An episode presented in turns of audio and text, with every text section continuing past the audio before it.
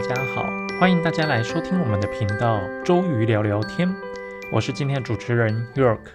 在前几天啊，我们的频道在小宇宙平台也迎来网友的新留言，在里面呢，网友提到说，如果是在备孕期间或者是怀孕期间，究竟有哪些保养品可以使用呢？另外呢，在这个阶段当中，究竟有哪些医美项目可以做呢？怀孕是人生最快乐的时刻之一，不过呢，瞬间也引发了后续一大堆苦恼。究竟怀孕的时候该吃什么？该擦什么保养品？还有在护肤方面需不需要做改变？其实怀孕也是一个很多人在面临就是保养以及做医美最大的问题以及阻碍。相信大家如果在做很多医美的疗程治疗的时候呢，医院都会让你签一张知情同意书嘛。那知情同意书常常就是首先被排除掉的。禁忌症之一就是怀孕或者是哺乳中的妇女，所以呢，其实就变成说，很多人都会在怀孕备孕的期间都会很担心，这个时候做医美是不是会影响我腹中的宝宝，或者是影响我怀孕的几率呢？今天佑可就来跟大家聊聊怀孕期间就是常见的皮肤问题有哪些，在护肤方面要注意哪些事项。孕妇最重要的几个禁忌成分，就是说在怀孕期间是绝对不能碰的这些成分。这个其实比起怀孕中可以使用的成分，应该要更先拿出来讨论一下。最后呢，我们再来推荐几款孕妇可以使用的保养成分。那首先呢，其实在怀孕期间呢，我们会最常碰到的孕妇的问题，首先就是面部的痘痘问题了。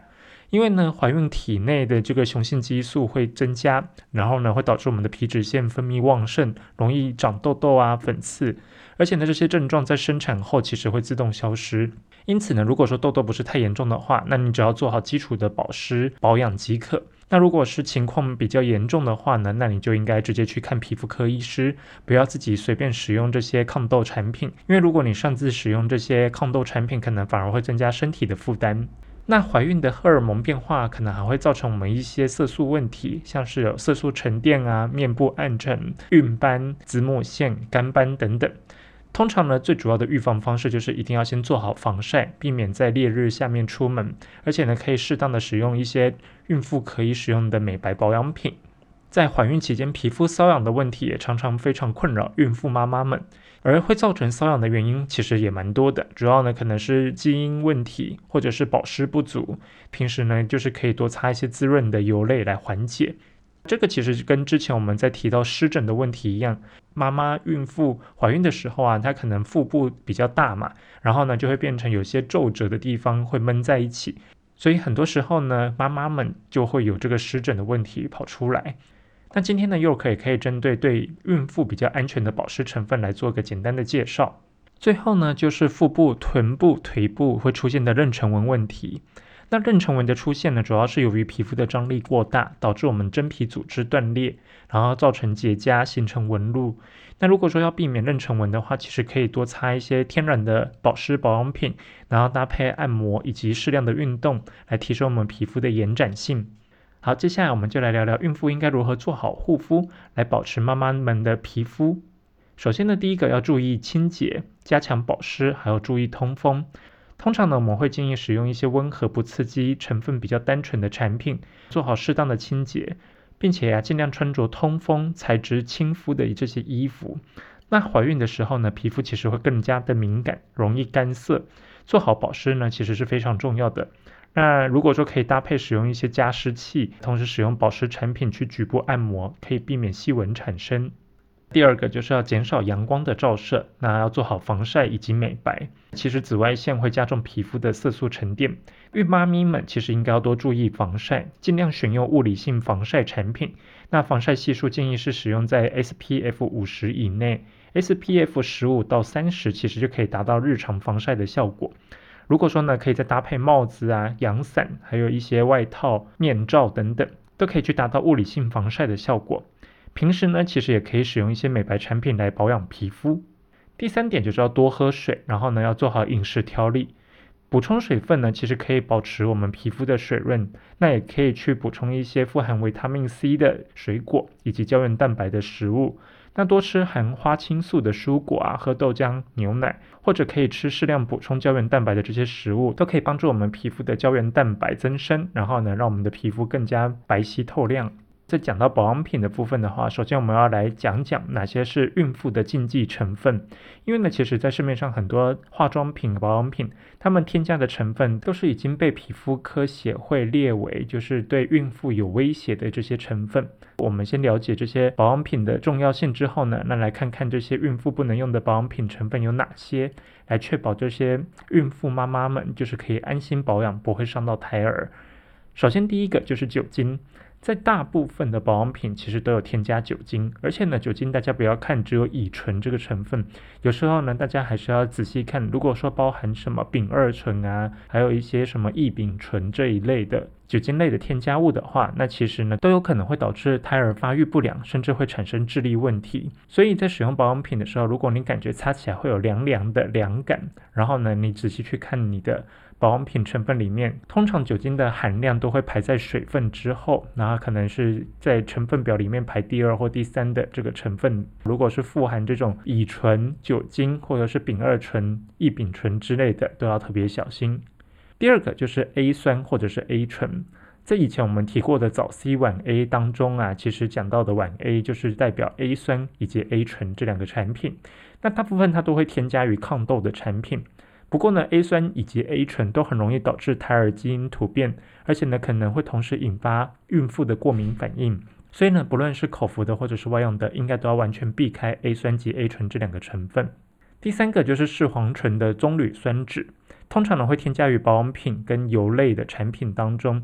它很容易被皮肤吸收，不过呢，它也有可能会去干扰胎儿的发育，形成畸胎等等。如果说保养品里面含有视黄醇棕榈酸酯的这个成分，一定要特别小心。所有的孕妇妈咪们在挑选保养品的时候，一定要仔细看看是不是含有视黄醇这一类的成分在里面。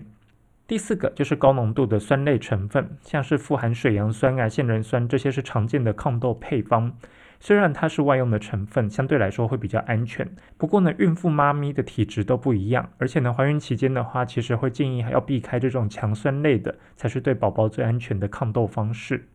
第五个就是对苯二酚，对苯二酚呢，其实常常会添加于美白产品，尤其是呢，在对抗干斑的这种三合一产品里面，它就含有高浓度的对苯二酚成分。那这个对苯二酚成分呢，它其实对于美白来说是非常强效的一个美白成分。而且呢，通常都是要由医师开处方才能使用的。那因为它有这样子强烈的美白效果，所以它可能会有致癌以及影响胎儿发育的一些风险。第六个是类环境荷尔蒙，像是塑化剂啊、邻苯二甲酸盐类等等。那通常呢，这种会添加于假睫毛胶啊、指甲油等等。这种成分啊，其实很容易会导致胎儿的生殖系统发育异常。其实呢，就像很久以前的塑化剂风暴一样，因为这一类的环境荷尔蒙。它可能会导致胎儿在发育的当中呢，造成他的生殖系统发育异常。那我记得当时其实有个新闻闹得蛮大的嘛，因为呢，当时有三聚氰胺这个塑化剂的问题，而且是被添加在奶粉里面，导致胎儿在发育的过程当中，因为长期喝某个品牌富含三聚氰胺的这个成分的奶粉，导致呢这个小朋友在发育的过程当中，他的生殖系统影响似乎还是蛮大的。那第七个就是香精，还有定香剂。像有麝香的香精啊，或者是同属塑化剂的这些定香剂的话，都会导致胎儿畸胎，可能甚至会引发流产。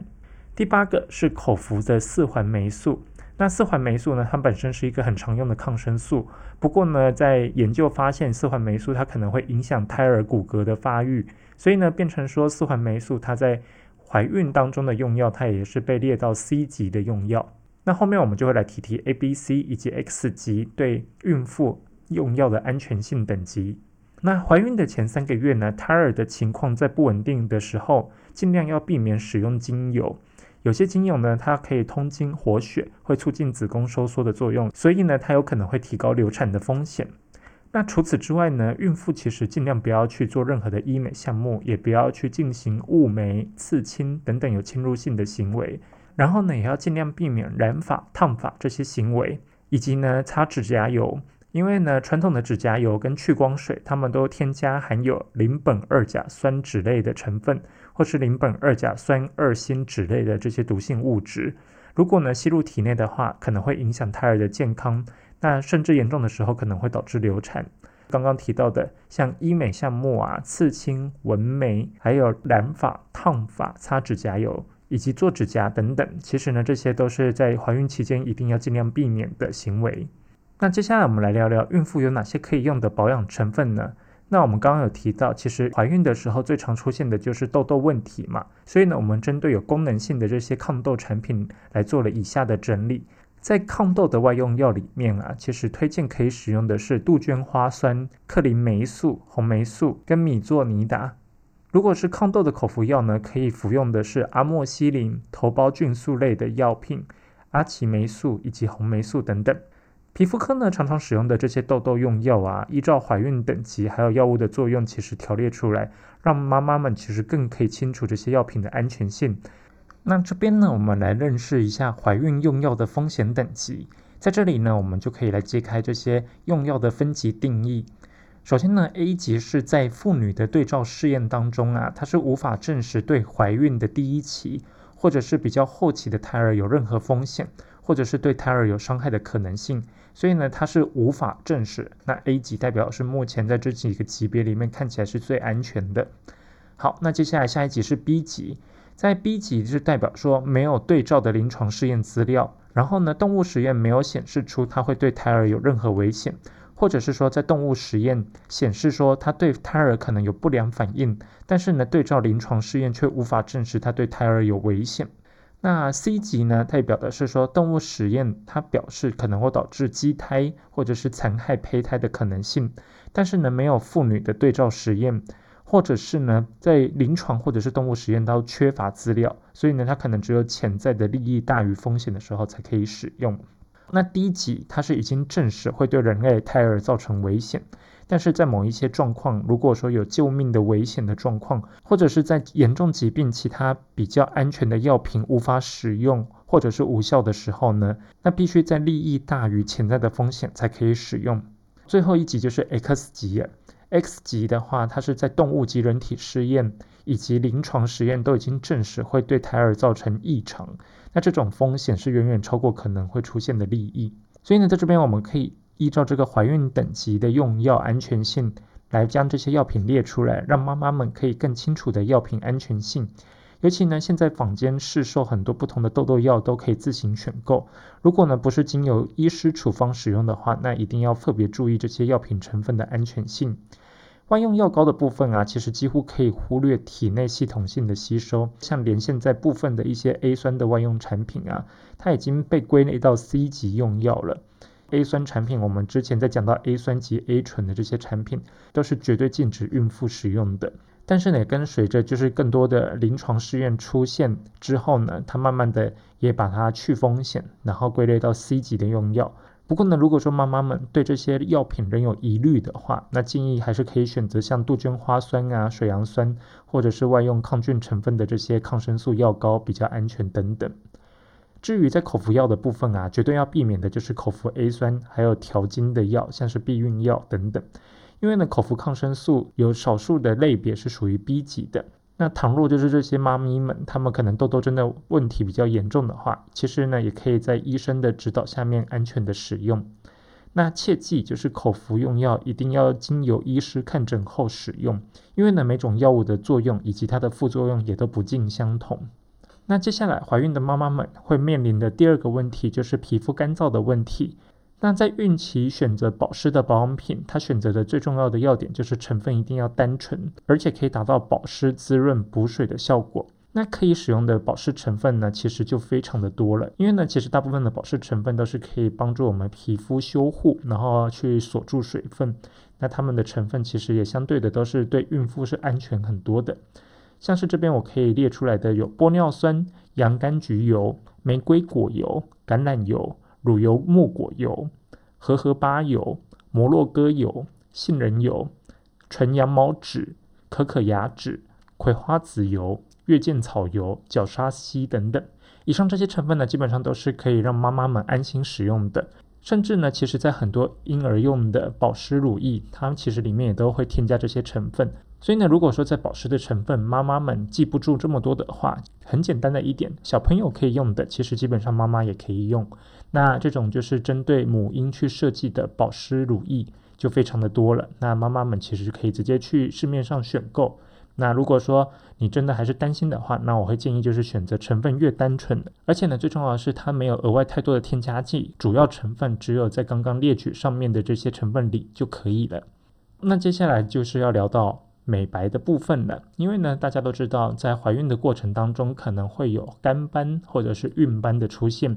那这时候呢，美白的成分其实对于妈妈们可能就会觉得有一很大的需求性了。